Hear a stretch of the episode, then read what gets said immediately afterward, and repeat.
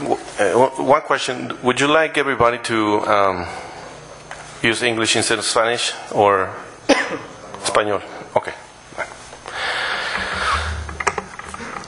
Bueno, antes que nada, muchísimas gracias. Para mí es un, es un verdadero honor estar acá. Eh, la CEPAL tiene un, no solamente un poder simbólico, sino un poder real eh, de atracción en la gente que investiga temas fiscales en México. La verdad, eh, últimamente eh, ha sido una referencia mínima para comparar sistemas fiscales de América Latina y fuente de información muy interesante. La presentación de hoy, la verdad es que es el primer producto en blanco y negro de una investigación que ha tenido lugar eh, por lo menos seis meses antes. Y antes de empezar formalmente, yo quisiera hacer una, eh, una mención al trabajo que hemos venido haciendo con el Instituto Nacional de, Estadística y Geografía, antes también Informática del INEGI de México, para poder adaptar varias de las cosas que está haciendo a nuestra investigación. hemos estado trabajando muy de cerca, entonces, bueno, independientemente de que esto eh, esté alguien aquí de INEGI o, o conozca de esto, eh, es importante agradecer al Instituto su trabajo y, su apoyo a esta investigación de manera pro bono, desde luego, y la verdad, eh, pues hemos, hemos, estamos muy agradecidos con el Instituto. Entonces, eh, voy a empezar em, simplemente con una cosa muy rápida, ¿sí? Yo sé que es mucho texto ahí, pero es muy importante poner eso porque la verdad es que em, pues la brecha recaudatoria, la determinación de la base gravable eh, o la base imponible son temas que son recurrentes y que la verdad eh, los instrumentos estadísticos, las metodologías muchas veces no logran, eh, no logran determinarlo. Se inspiró esta investigación por una publicación que se hizo el año pasado eh, de Ana Corbacho y de otros eh, del marco de las publicaciones del BID. Recuerdo perfectamente cómo en mayo del año pasado yo estuve ahí en Washington y lo vi el libro y lo devoré. ¿no? Eh, y una de las partes que devoré fue, o que me quedó, digamos, en la mente fue cómo hacer o cómo determinar la brecha recaudatoria, no tanto para los gobiernos federales o por impuestos, sino para los gobiernos municipales. La verdad es que los cálculos en en, esa publicación de Recaudar No Basta, que yo creo que todo el mundo la conoce, se la dice, no se la recomiendo. Bueno, este, esta, esta publicación calcula para gobiernos federales y estatales la brecha recaudatoria, pero no para gobiernos municipales. Entonces, bueno, em, la verdad es que eh, nos dimos a la tarea de revisar metodologías o publicaciones para determinar la brecha recaudatoria en municipios y lo que encontramos fue eh, poco, casi nada, y algunas sugerencias, como el caso del profesor Hernández Trillo, buen amigo Fausto Hernández del CIDE de México, que eh, en algún momento, eh, de manera informal, y, lo incluye en alguno de sus papers, habla de la posibilidad de establecer o de usar el índice de desarrollo humano eh, municipal como un, digamos, un proxy de riqueza. Digo, perdón, pero pues yo que he sido autoridad fiscal en ingresos, siempre decimos, estamos dejando plata en la mesa, estamos dejando dinero en la mesa, ¿dónde está el dinero? Eh, quizás es una manera poco elegante de, plantearlo, pero eh, la verdad es que ese es un poco el incentivo de vemos actividad económica y la eh, función de ecualización de la riqueza tiene que ser muy atada a la metodología fiscal de determinación. Entonces, en ese sentido hicimos varias pruebas estadísticas con el índice de desarrollo humano municipal. Hicimos algunas pruebas para Brasil, porque Brasil también lo tiene. Es el único país que en América Latina que tiene índice de desarrollo municipal y la verdad es que no encontramos nada. Entonces, eh, no había relación de ningún tipo con distintos métodos estadísticos, no voy a perder tiempo en eso, entre el índice de desarrollo eh, humano municipal y eh, la posibilidad de establecerlo como base grabable. Entonces, ante esta cuestión tuvimos que cambiar el enfoque y entonces el enfoque fue, eh, bueno, perdón, en el caso de productividad del gasto, me adelanté, eh, desde luego pues hay una percepción del gobierno central, federal y desde luego de los estados o de los, los gobiernos estatales de que el municipio tiene grandes corrupciones, mal uso de los recursos, en fin, no ayuda esa, esa, esa situación. Desde luego hay variables sociales, hay métodos para calcular la eficiencia, pero realmente carecen de precisión. Nos hemos encontrado con muchos índices en México, muchas metodologías para calcular la eficiencia del gasto, pero son muy oscuras eh, y, algunas dan, dan digamos, eh, resultados muy, muy extraños, ¿no? O sea, por ejemplo, uno que conoce los municipios, los índices a veces dicen, dicen que es muy poco eficiente el gasto y la verdad es que uno conoce el municipio, digamos, directamente y es, el municipio es de los mejores. Eh, entonces, incluso en calificación de deuda es el que mejor calificación tiene deuda. Entonces, Entonces, ahí hay problemas incluso empíricos fuertes. Y tampoco existe una política municipal, digamos, eh, en el sentido de monitorear, evaluar servicios públicos estrictamente municipales. Bueno, entonces, ¿qué hicimos? Bueno, eh, nosotros, en lugar de, digamos, de, tratar de utilizar eh, lo que, lo que más o menos se está usando en México, cambiamos completamente el enfoque y junto con la producción del Instituto Nacional de Estadística logramos eh, construir un enfoque de servicios públicos. Por servicios públicos me refiero estrictamente a los servicios públicos municipales y aquí sí se puede, digamos, establecer una línea no gris, sino bastante negra entre federación, entre Estado o estadual, gobierno intermedio y municipio. Las responsabilidades pocas veces son compartidas y realmente sí son muy aislables de las potestades, desde luego tributarias y de las responsabilidades de gasto a nivel municipal. Entonces sí es muy aislable la unidad de análisis en el caso de México. Tenemos entonces el trabajo y con el INEGI en donde es posible determinar tanto la satisfacción como la calidad de un servicio público municipal. Tenemos eh, la situación eh, previa en México de que la política de recaudación y de gasto pues, es a ciegas. Realmente ni se sabe si se recupera el costo del servicio público municipal, ni tampoco se sabe si se recauda lo necesario por bienes o servicios y desde luego si existe satisfacción o calidad. Es decir, previo a este enfoque, pues realmente estábamos a ciegas, tanto en ingresos como en gasto. Ahora es posible identificar ingresos, estructuras y composición de costos y desde luego la evaluación de, satisfacción y calidad de bienes y servicios. Entonces, lo que usa esta investigación es solamente la encuesta nacional de calidad de impacto gubernamental, la ENSIG 2013. Nosotros estamos tratando de utilizar la 2011 y la 2015 para tener mayor robustez estadística, tener mayor número de observaciones, desde luego eh, eh, que sea, digamos, comparable las tres encuestas, porque es una encuesta, y después lo voy a explicar, que por sus características de inicio no estaba diseñada, no sé, esto ya es un, es un insider eh, comment quizás que necesitamos, no estaba diseñada para atar la responsabilidad municipal específica de un municipio a los, a los servicios públicos. Lo que quería el INEGI era determinar por estado o por región o por territorio nacional qué tanto los servicios públicos municipales eran eh, había satisfacción o había calidad. Entonces, de inicio la encuesta no tenía un diseño estrictamente que atara gestión pública con resultados de servicios públicos. No sé, eh, eh, digamos, quizás por un tema político, no quiero, digamos, eh, lucubrar o, digamos, elaborar en esto, pero creo que sí era complicado quizás esa parte. El propósito de la investigación, al final de cuentas, es decir qué municipio se comporta de una manera, digamos, relativamente eficiente en el, en el ingreso y en el gasto. Entonces, si es posible, la idea es esa, ¿no? Hacer en el futuro un índice que podamos utilizar para decir cuál es la posición o la postura fiscal de este municipio, no nada más en la deuda, sino en los ingresos y en los gastos. Bueno, no, no me adelanto. Entonces, ¿cuál es la hipótesis subyacente? Y creo que esta es la parte más provocativa, pero a la vez más polémica. La hipótesis subyacente general es que los ingresos y los gastos tienen una relación estrecha con la satisfacción y la calidad de los bienes y de los servicios públicos municipales. Entonces, bueno, esa es la hipótesis de fondo y lo que hacemos es tratar, digamos, de hacer o de confirmar esa, esa hipótesis. Bueno, una breve, un breve retroceso en mi, en mi narrativa. Eh, el tema de los ingresos eh, de la recaudación nacional en México es un tema muy grave, muy serio, en la medida en que México tiene una de las recaudaciones más bajas de América Latina y desde luego más bajas de la OCDE. Eh, eh, tenemos un problema serio de recaudación tributaria y pareciera ser que el problema es nacional ah, en todos los niveles de gobierno. Lo que han podido recuperar la, digamos, relativa estancamiento, digamos, de los, de los tributarios ha sido el gasto por recursos naturales, la renta petrolera ha podido dinamizar o ha podido dar el motor dinámico al gasto y realmente la recaudación tributaria pues ha permanecido eh, muy, muy inercial, muy incremental a lo largo de muchos años. Entonces, ¿cuál es la situación? Esta es la parte, digamos, federal que, que desde luego afecta a todo el país. Ahora, ¿cuál es la situación con la parte municipal? Bueno, lo que tenemos nosotros en estadísticas más recientes es que México, alrededor de 0.3 del PIB, recauda de predial. O sea, realmente, eh, pues en un comparativo bastante amplio, eh, yo sé que es la OCDE, pero eh, pues no, no, no, hay recaudación o muy poca. Por ahí está Grecia, que decían que no, no se pagaba. Bueno, eh, al menos la estadística nos dice que casi llega al dos puntos, eh, a dos puntos del PIB y desde luego está un poco arriba del promedio de la OCDE.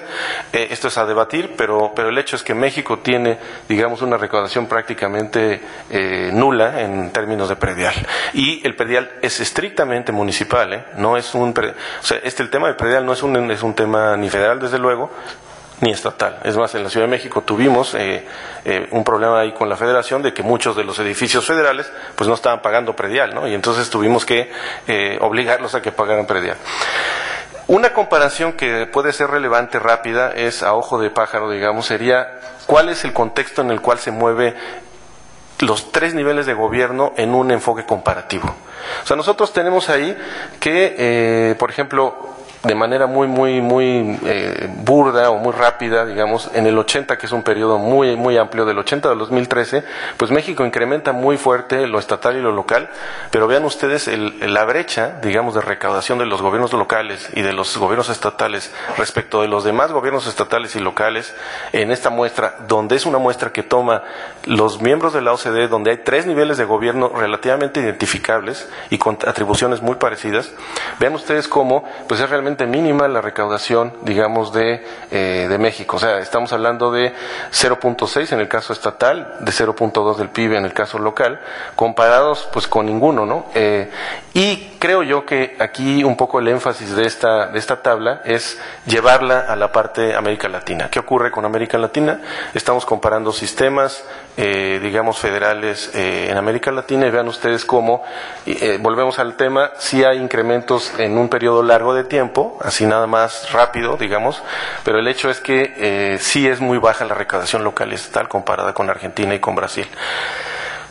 Veamos un poco en largo plazo cuál es, eh, digamos, el desempeño de, los, de, los, de la recaudación local total respecto al PIB. Vean ustedes la línea, la línea negra de hasta abajo, pues es México. A veces hay incrementos, a veces hay decrementos, eh, pero la verdad es que es muy incremental, muy inercial. La recaudación, pusimos la de Brasil, ha sido muy potente, particularmente en el dos, a partir del 93 y después en el 2005. Estos son cambios institucionales que seguramente mi colega brasileño eh, tiene muchos más elementos, pero sí son cambios que se les dio dieron atribuciones, se les dio, se les potenció a la municipio para poder hacer eso.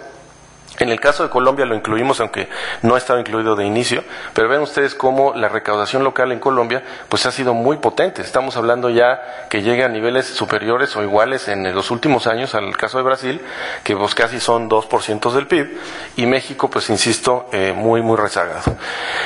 ¿Dónde está el problema? Un poco, además de la hipótesis inicial, es dónde está el problema de la, recaudación en México. Y es un poco la inspiración también de esta investigación. El problema no está en lo federal, eh, o sea, no está en el gobierno federal. Sí, hay una recaudación como país baja, pero el, origen de la recaudación baja, al menos por, por lo que vamos a comparar con América Latina, no está en el gobierno federal, está en los gobiernos estatales o estaduales, eh, como esa línea de nuevo, la línea negra eh, gruesa en, la, en el fondo de la gráfica, esa es el, la recaudación estadual o estatal. Y vean ustedes las recaudaciones en Brasil estatal, pues muy superiores desde luego a las de México, Argentina en un punto intermedio, pero en el tema federal incluso puede decirse que México pues tiene una recaudación muy similar a países con recaudaciones muy potentes como Brasil y Argentina. Entonces, eh, un poco el, problema estructural de los tres gobiernos está en, el, en la parte estatal en la parte local. ¿Cuál es la estructura de los municipios en términos de ingresos y de gastos desde un punto de vista estrictamente descriptivo, eh, eh, comparativo en América Latina. Nosotros vemos que, por ejemplo, en el caso de Brasil y en el caso de Argentina, pues tienen un nivel de urbanización mucho más alto, mucho menor en el caso de México, tiene un grado de urbanización 76%. Eh, vean ustedes cuál es la media de población por municipio. Tenemos una gran dispersión de población en Argentina, una dispersión, digamos, intermedia en Brasil y en México la población está muy, muy concentrada. A la gente en México México le gusta vivir en poblaciones acompañadas, ¿no? En poblaciones, eh, digamos, más, más, más grandes, más, con más concentración, con más densidad poblacional. Y ven ustedes, digamos, en términos de densidad y de, y de, por, de habitante por kilómetro cuadrado, ese indicador nos da una idea de qué tan urbano o qué tan potencialmente urbano pueden convertirse un municipio en México comparado con Brasil y con Argentina. Desde luego mucho más alto que el, por el promedio en los indicadores que dije en América Latina.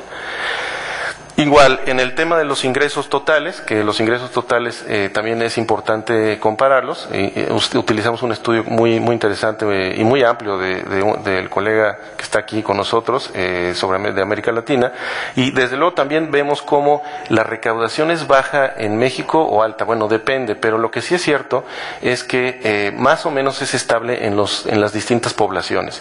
Realmente en Argentina podemos decir que conforme más pequeña es la población, se recauda más por, por habitante.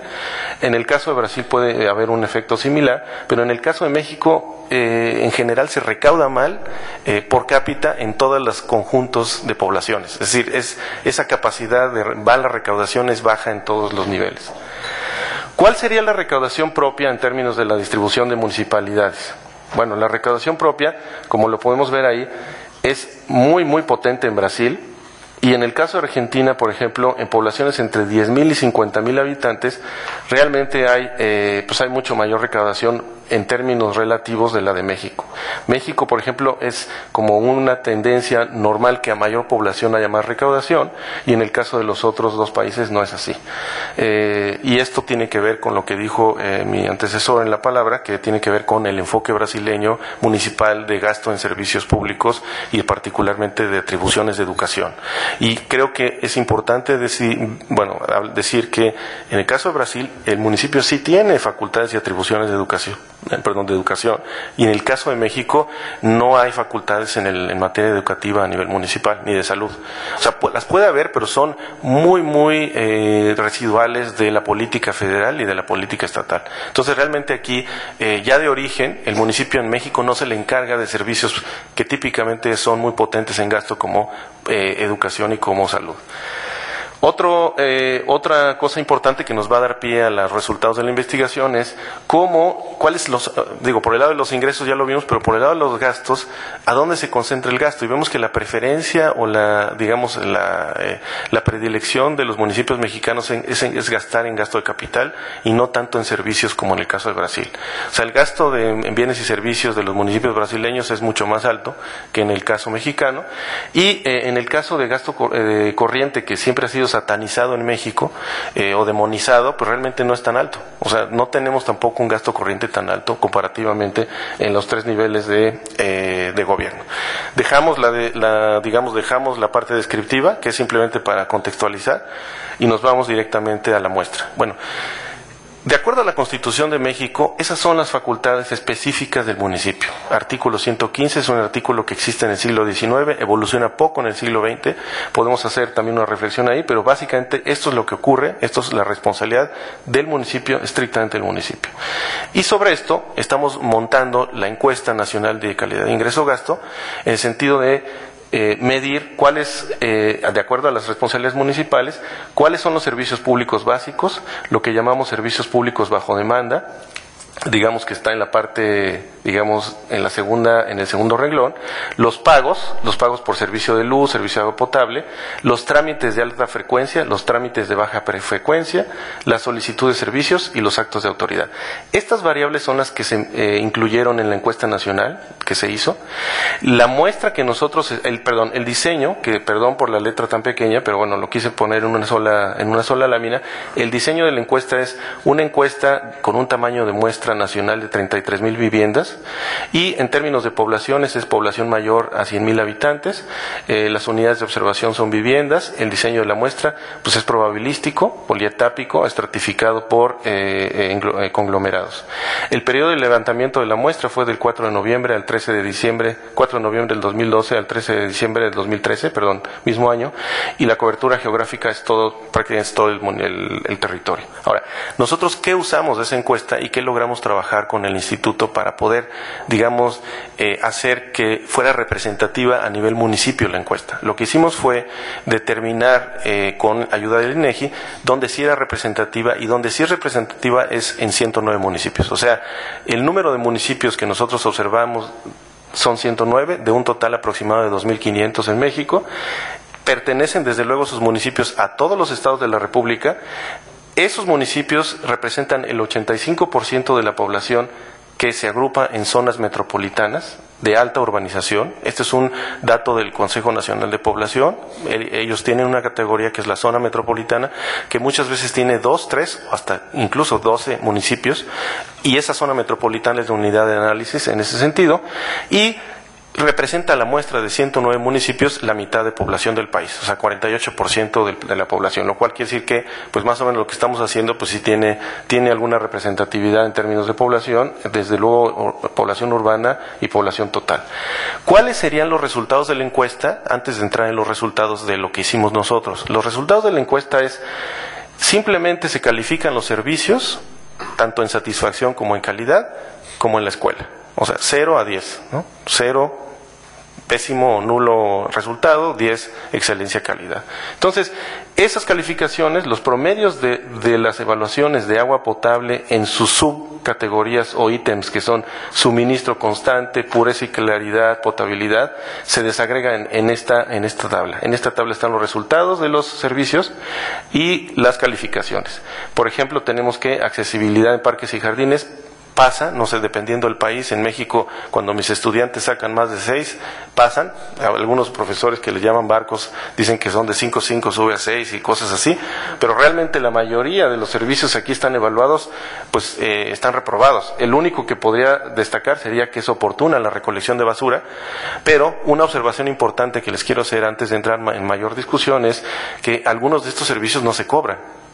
Entonces, eh, digo, un poco la, la teoría, digamos, de la, del municipio en algunos países en Estados Unidos es que el predial se debe de usar como parte de, en esta discusión de sociología fiscal, como, eh, digamos, la base para que el ciudadano pague el predial y se le ofrezcan servicios de seguridad, se le ofrezcan servicios de alumbrado y todo lo que implica tener una propiedad ¿no? que pueda ser eh, medianamente urbana. Entonces, hay servicios aquí que no se, no se pagan, desde luego se, sufraga, se sufragan o se, se, financian por el municipio, pero no, no, no existe una contraprestación o un pago. Eh, sin embargo, esta es, digamos, la síntesis general de todos los municipios, nosotros considerados, y esta es, digamos, la representación geográfica de las evaluaciones. Entonces, la evaluación, como ustedes pueden ver, el norte, pues sale mejor evaluado en general. Esta es agregación de todos los servicios públicos y de todos los ítems, y digamos que es como eh, la síntesis de las evaluaciones de los servicios públicos municipales por estado. Ahí vemos los, eh, los resultados, al sur, pues con malos resultados, al norte, con buenos resultados. En el caso del agua, que es parte de nuestro interés, porque el agua sí se cobra, bueno, en potencia se debería de cobrar, pero a veces no se cobra, pero sí se debe de cobrar. Bueno, aquí los resultados fueron en suministro, tenemos este resultado, en pureza y calidad y en potabilidad, y el promedio es este, ¿no? Y el promedio alimenta eh, una gráfica que no incluí, pero que es básicamente, básicamente una síntesis de todos los servicios. Ahora, ¿cuál es el modelo que vamos a utilizar para el contexto que di y la encuesta interpretarlo? Entonces el modelo está, digamos, basado en una literatura que es nueva, que es un poco experimental, que es la literatura de cuadrantes aplicada a municipios. Y entonces hay varios colegas en otros países y donde destaca Valanti eh, Dispótico eh, Porcel Vidoli, en donde eh, se utiliza el gasto público municipal y la provisión de bienes públicos en Italia usando el método de, de, eh, de, análisis por cuadrante. Entonces, el método de análisis por cuadrante se aplica en algunos casos municipales, caso de Italia, caso de Colombia, en algunas partes del sistema de salud de América Latina y en el caso de España. Entonces, ¿qué hace, ¿cuál es el sistema o cuál es el método de análisis por cuadrante? Realmente despliega, dependiendo de las variables, de manera muy, muy breve lo voy a explicar, despliega en un plano cartesiano, eh, digamos en cuatro cuadrantes, cuál es la posición o cuál es el lugar que ocupa el municipio en este caso, eh, o el análisis. Y en este caso se despliegan cuadrantes en donde puede, podemos identificar por cuadrantes cuál es la brecha recaudatoria y la brecha de productividad de gasto. Voy a pasar después a los cuadrantes para explicarlo con mayor detalle. Entonces, ¿cuál sería, digamos, el modelo de brecha recaudatoria de productividad que vamos a utilizar con base en todas las anteriores consideraciones? Lo que vamos a hacer es calcular o ver cuál es el desbalance horizontal entre municipios. Estamos comparando peras con peras, municipios con municipios. No estamos comparando peras con estados o con eh, gobiernos federales. Es, es entre pares, digamos, ¿no? Entre pares comparables, que sí son comparables, cosa que no podríamos decir de Argentina, en donde realmente pues hay toda una fauna, digamos, de o distinta tipología de municipios que no es posible comparar fácilmente. En el caso de México sí, somos muy dados a lo, a lo, a lo monolítico, entonces, bueno, todos son comparables. El modelo despliega el universo de municipios considerados en la muestra en un pliego cartesiano, ya lo había dicho, para determinar brecha recaudatoria. Y se llevan básicamente a cabo tres ejercicios. Vemos cuál es el comportamiento de ingresos propios respecto de la satisfacción y calidad de los bienes y de los servicios públicos, vemos cuál es la estructura de costos del total del gasto operativo municipal contra la satisfacción, vuelvo, el enfoque de servicios, satisfacción y calidad de bienes y servicios, y vuelvo a meter, digamos, o hacer el ejercicio como un proxy de gasto corriente o de, o de costo operativo, el costo y el número de empleados municipales por servicio contra la satisfacción y calidad de bienes y servicios públicos municipales. No es la nómina municipal completa, es la nómina que depende o que está atada a ese servicio y el número de empleados que laboran en ese servicio, en la prestación tanto del bien eh, como del servicio, ¿correcto? Entonces sí es, eh, digamos, identificable eh, la nómina detrás y el gasto incluso de capital, que en eso estamos trabajando, en términos de inversión por servicio público. Bien, entonces ya se me fue el tiempo y voy a, adelantarme. Vean ustedes aquí las estadísticas descriptivas. Esta es la, esto es lo, digamos, como el mainframe de, nuestra estadística. Y lo dividí en colores para que vean que el primer color o el primer amarillo, digamos, eh, el primer bloque de color, es básicamente son nuestras estadísticas en términos de finanzas públicas. De manera general, esas son las finanzas públicas. La parte azul es la parte que deriva de la encuesta. Y la parte verde es la parte que deriva de la parte de servicios públicos.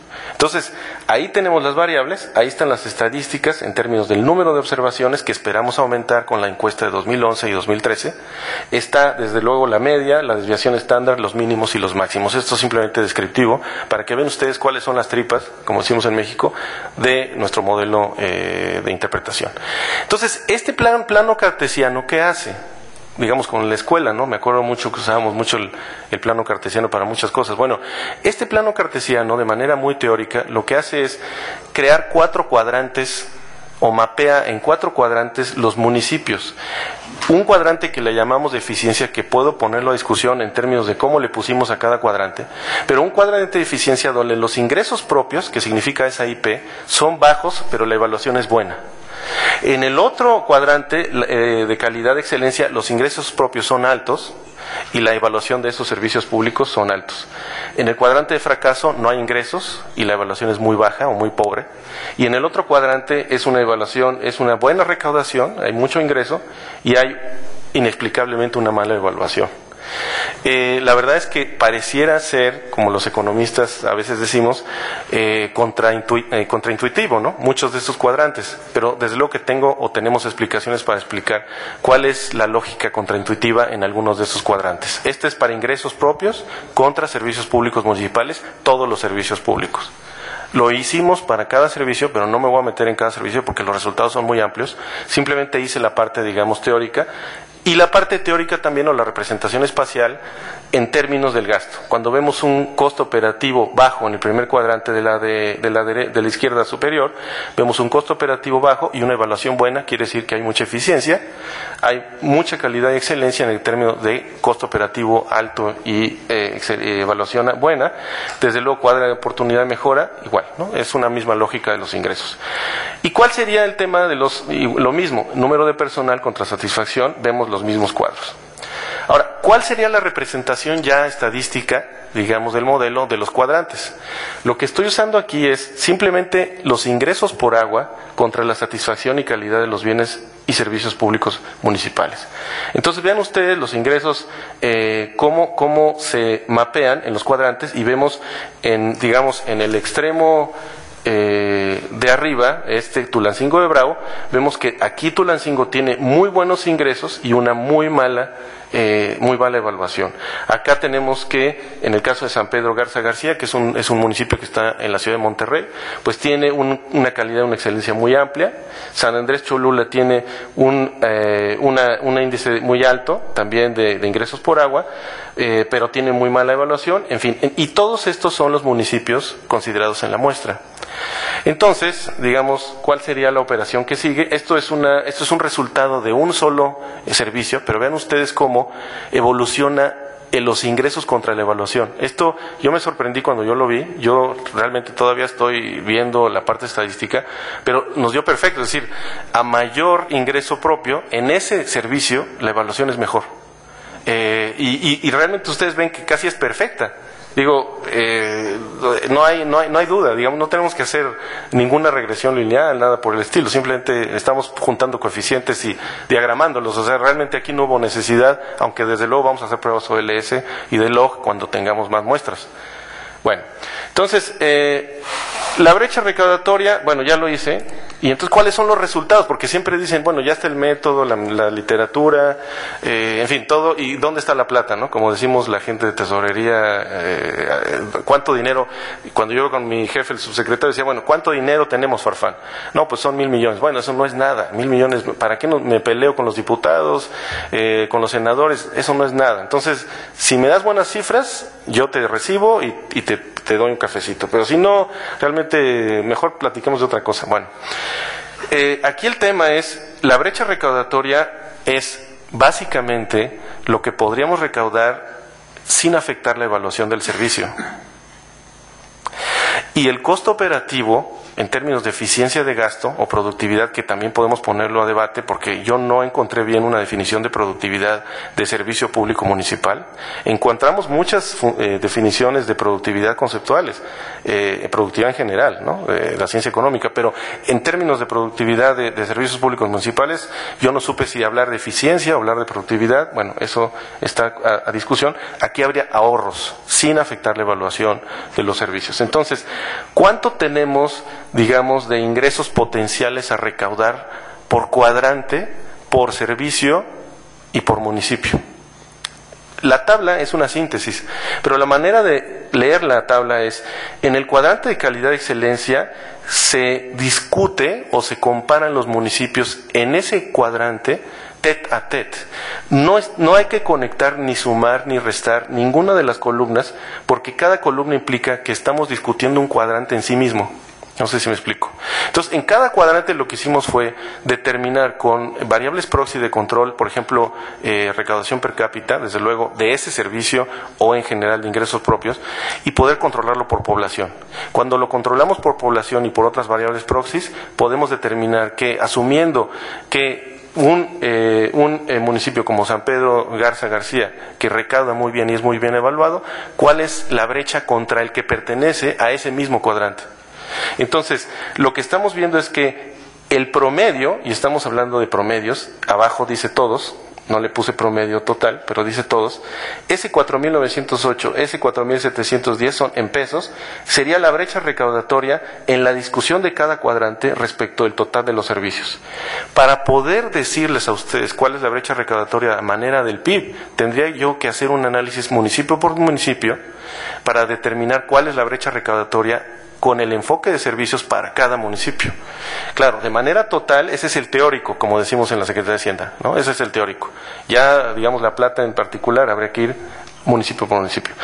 Caso de brecha de productividad, lo mismo. Aguascalientes, que es el caso opuesto de San Pedro Garza García, que es en Monterrey, Aguascalientes es el que más recauda y mejor evaluación, perdón, eh, más gasta, eh, menos gasta y mayor, eh, mejor evaluación tiene. Entonces usamos ese, ese proxy para ver cuáles serían los ahorros sin afectar la evaluación de los servicios públicos.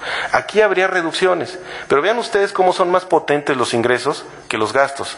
Entonces quiere decir que hay una, pequeña capacidad de absorción ya agotada en la parte de los gastos y que hay mucha brecha en los ingresos. Esto es consistente con lo que habíamos visto en el caso de Brasil eh, y es consistente con lo que hemos visto en estudios comparativos en términos de que los municipios mexicanos gastan bastante, pero no recaudan. Entonces sí hay eficiencias en el lado de gasto, pero son realmente muy distintas que los ingresos. Y concluyo ya, perdón, ya me extendí demasiado, pero sí quería explicarlo muy bien porque quiero, realmente ese es el primer saque de esta investigación, la primera vez que yo lo, eh, digamos que yo lo pongo en una presentación y por eso es muy importante. Bueno, existen mayores posibilidades de reducir brecha recaudatoria que obtener productividad en gasto. La brecha recaudatoria global y la productividad de gasto elevarían y mejorarían el perfil fiscal de los municipios mexicanos. Desde luego, lo que ya había dicho, falta incorporar resultados de encuesta 2011 y de la 2015. eh, el IDHM municipal entonces como potencial de base grabable o las otras bases grabables que hemos querido inventar como PIB municipal, simplemente tomando, dividiendo PIB estatal contra mm, población municipal, no han servido. Y está pendiente de hacerse un estudio más sofisticado de la relación entre predial y satisfacción de bienes municipales. Entonces, aquí más bien el enfoque no es dónde está la plata y dónde puedo morder sino cómo le doy viabilidad a mis servicios públicos en términos de no estar inyectando gasto o incluso creando subsidios cruzados entre distintos servicios. Porque lo que, y ya con esto concluyo, perdón, lo que nos hemos dado cuenta en el agua es que hay muchos eh, organismos operadores de agua que sí recaudan, y se reporta recaudación porque sí tienen ingresos, o sea, no nada más están en negro, sino que hay una hay un ingreso de esa de ese servicio. Y hay otros que no reportan no porque no reporten por un problema de contabilidad, sino que no reportan porque en realidad el municipio está inyectando dinero de otros ingresos o de otros lugares para poder mantener la viabilidad del, servicio de agua, está subsidiado internamente. Entonces, eh, también habría que ver con cautela el tema de recaudación y de gasto porque no nada más es que los servicios públicos se cobren como el agua y eso, sino que no lo subsidies cruzadamente o que no le inyectes gasto recurrentemente que te altera toda la composición de gasto que derivas hacia política social o hacia cualquier otra cosa. Entonces, eh, digamos, hay que verlo así. Eh, la verdad, yo no quiero abundar más, eh, ya me tardé demasiado. Les agradezco y a sus órdenes para cualquier comentario y pregunta. Gracias.